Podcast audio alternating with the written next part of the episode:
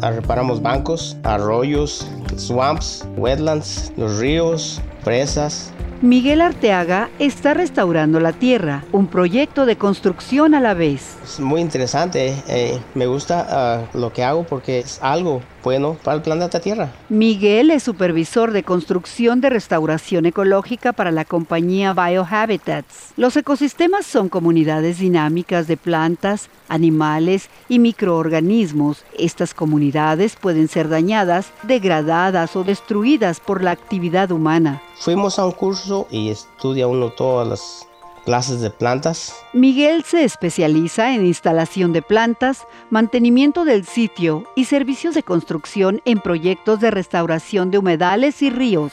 Hay varias clases de plantas, plantas uh, benignas y las, las invasoras.